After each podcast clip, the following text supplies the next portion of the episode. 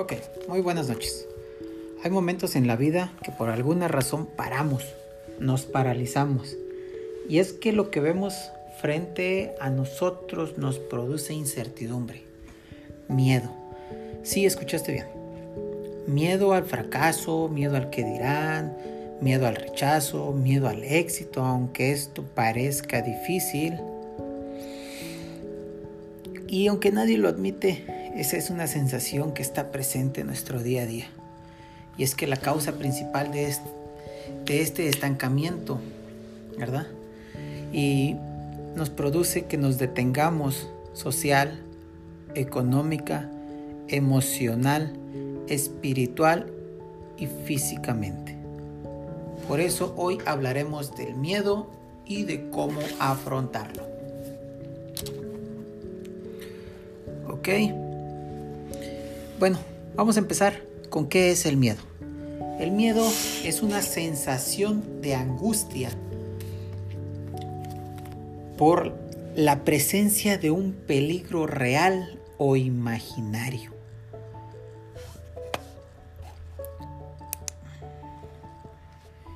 Y presente o del pasado, incluso hasta del futuro. El miedo real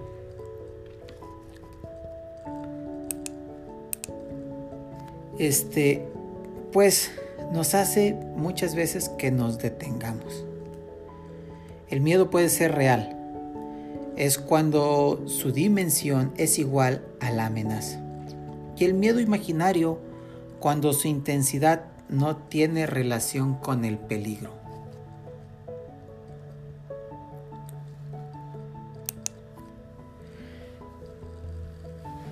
Y bueno, Sigamut Freud, en su teoría del miedo, lo determina miedo real o neurótico. En la actualidad existen conceptos diferentes del miedo.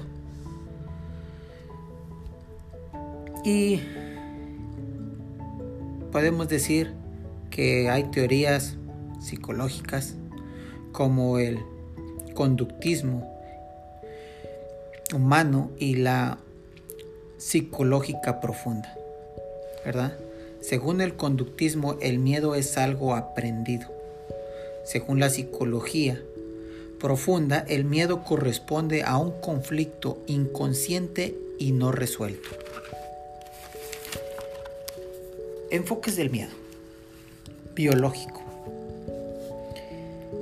Y es que el miedo biológico es un esquema adaptativo y constituye un mecanismo de supervivencia y defensa que sirve del que surge del individuo para responder a situaciones con rapidez y eficiencia. Neurológico. Organización del cerebro primario de los seres vivos y es la activación de la amígdala en el lóbulo temporal. Psicológico estado afectivo y emocional que provoca angustia y ansiedad en la persona, ya que se puede sentir miedo sin que exista un motivo claro. Social y cultural. Puede formar parte del carácter de la persona u organización social se puede aprender a temer objetos, contextos o viceversa. No temerles. Se relaciona de manera compleja con otros sentimientos. Como ya lo decíamos al principio, miedo al éxito, al fracaso, al amor, a la soledad, a la muerte, miedo al ridículo, miedo al qué dirán, incluso miedo al miedo. ¿Verdad? Y es que estas cosas son tan fuertes que nos hacen que nos estanquemos porque es un proceso biológico, ¿verdad? Del cual iremos hablando un poquito, ¿verdad? Pero también está el miedo evolutivo. O sea, el concepto del miedo evolutivo es un complemento y extensión del dolor. Nos alerta de los peligros de, de los cuales ya nos ocasionó dolor en el pasado. Nos alerta de amenazas tanto para supervivencia como a nuestra salud. De modo que aparece cuando se detecta algo nocivo para nuestro cuerpo. Después de todo, esta información, seguro te estarás preguntando, ¿a qué le tengo miedo entonces? ¿Por qué tenemos miedo? Si es que es un mecanismo de defensa, ¿por qué me paralizo? Si es algo aprendido, ¿de quién lo aprendí? ¿Por qué nos venden miedo en la sociedad?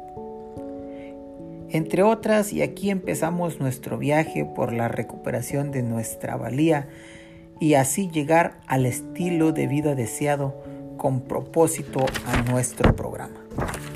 Bueno, vamos a empezar con ¿a qué le tenemos miedo? ¿Verdad? Ya hemos mencionado algunas de las cosas a las cuales les tenemos miedo. Y entre ellas está el miedo al éxito. Sí, aunque parezca loco, todos le tenemos miedo al éxito. Decimos tenerle miedo al fracaso, pero no es miedo al fracaso, es realmente miedo al éxito. ¿Por qué decimos al éxito y no al fracaso? Porque muchas de las veces estamos pensando en el que dirán. Sí, este es otro miedo. Un miedo bien grande que nos paraliza la mayoría de las veces. Un miedo tan sugestivo que muchas de las veces ni siquiera nos están diciendo absolutamente nada y ya estamos pensando, es que van a decir esto de mí. Es que van a pensar que, que soy malo, que hago el ridículo o van a decir que para qué lo hago, así estoy bien, así lo hacen todos los demás, para qué lo haces, no te conformas con estar a gusto con lo que tienes. ¿Para qué progresas? Siempre has vivido así nunca te ha pasado nada. Pero si nos ponemos a pensar en esas personas, lo que han logrado, lo único que te infunden es venderte miedo.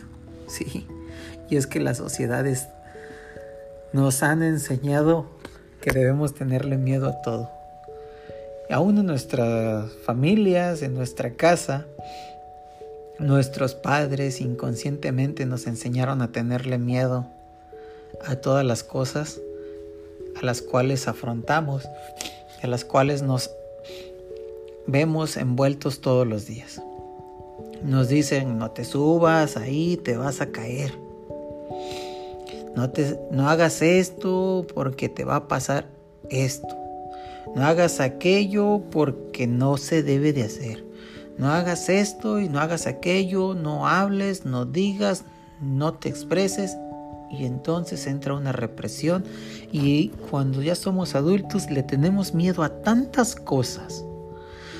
Tenemos un, un contexto tan grandísimo de lo que es el miedo por todas las cosas que nos enseñaron en nuestra infancia que ya no sabemos realmente qué es lo que vamos a hacer. Y entonces aquí es donde resolvemos algunas cosas, ¿verdad? Y decimos, miedo a la sociedad, porque la sociedad nos va a criticar. Entonces, pues no voy a hacer eso, porque pues, ¿para qué lo hago yo si nadie lo hace? ¿Para qué levanto la voz si nadie me va a hacer caso? ¿Para qué hacer esto si como quiera las cosas siguen igual? ¿Para qué hacer lo otro si como quiera todos continúan haciendo lo mismo? Y es que este miedo es tan grande que no nos deja avanzar, ¿verdad?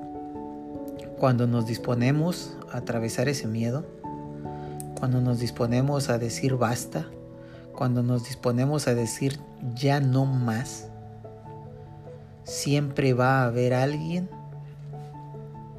que te va a querer detener. ¿Por qué?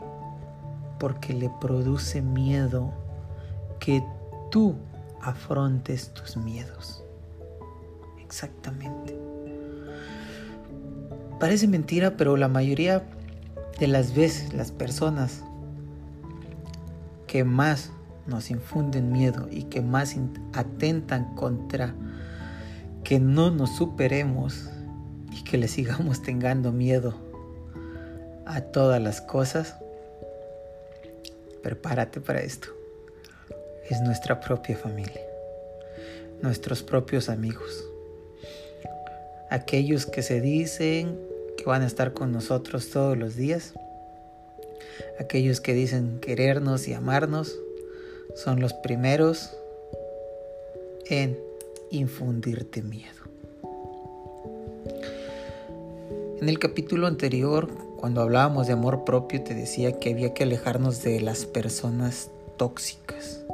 Y es que esas personas tóxicas siempre van a estar acercándose a ti para acrecentar ese miedo, para que tú no avances. Si tú quieres avanzar, ellos te van a decir que estás loco. Si tú quieres progresar, ellos van a decir que no debes hacerlo. Y es que en realidad, ¿qué es lo que debemos hacer? ¿Qué es lo que debemos permitir en nuestra vida? Si cuidas tu salud, te van a decir, ¿para qué te cuidas? De algo nos vamos a morir. Pero si tú te pones a pensar, es bueno, sí nos vamos a morir de algo. Pero si no intento cuidar mi cuerpo y si no intento cuidar mi salud, voy a morir enfermo. Y yo no quiero morir enfermo. Yo quiero pelear la batalla hasta el último instante y vivir sanamente. Yo quiero llegar a un estilo de vida saludable y dejar huella a mi paso y ser un ejemplo tanto para mis hijos como para la sociedad. Ahí ya estás afrontando un miedo y estás afrontando a las personas que te están sembrando miedo. Los miedos más fuertes son el miedo a la muerte, el miedo al fracaso, el miedo a la soledad, el miedo al que dirán Y entonces, si le tienes miedo a la soledad, ¿qué vas a hacer? ¿A dónde te vas a refugiar? Si vas a estar solo. Pero es que en los momentos de soledad es cuando más lúcida se encuentra nuestra mente. Es ahí donde vienen los pensamientos más claros y es ahí el momento en el que te encuentras con la compañía perfecta para darle sentido a tu vida. Sí, ahí en la soledad, ahí en el silencio, ahí sin que nadie te moleste, sin que nadie te diga absolutamente nada, sin que nadie te dé absolutamente una palabra de opinión. Ahí vas a encontrar las respuestas que tanto necesitas para cruzar ese miedo y avanzar lenta o velozmente. Entonces, ¿qué podemos decir del miedo? Científicamente el miedo es una sensación en la que se dispara un impulso de adrenalina, se dilatan los ojos, se eleva el ritmo cardíaco, te enfoca solamente en el peligro y en la manera más rápida de huir y desenfocas todo lo que se encuentra a tu alrededor. Eso es lo que dice la ciencia que produce el miedo. Pero yo te voy a poner algo sencillo. Cuando sentimos miedo nos empiezan a sudar las manos. Empezamos a temblar, empezamos a tartamudear, empezamos a parpadear rápidamente. Nuestro corazón empieza a latir de una manera que sentimos que se nos va a salir el corazón del pecho. Sí, todos hemos sentido miedo en pequeñas o grandes cantidades. Pero, ¿qué sería de la humanidad si no existiera el miedo? Te voy a poner un ejemplo. Víctor Frankl, en su libro El hombre en busca del sentido, él explica cómo cuando se encontraba él en los campos de concentración, hubo momentos en los que tenía miedo de perder la vida. Pero también explica que con el paso de los días se dio cuenta que había personas que dejaban de desistir y que la única manera en la que acababan y morían completamente era en el momento en el que dejaban de luchar. Sí.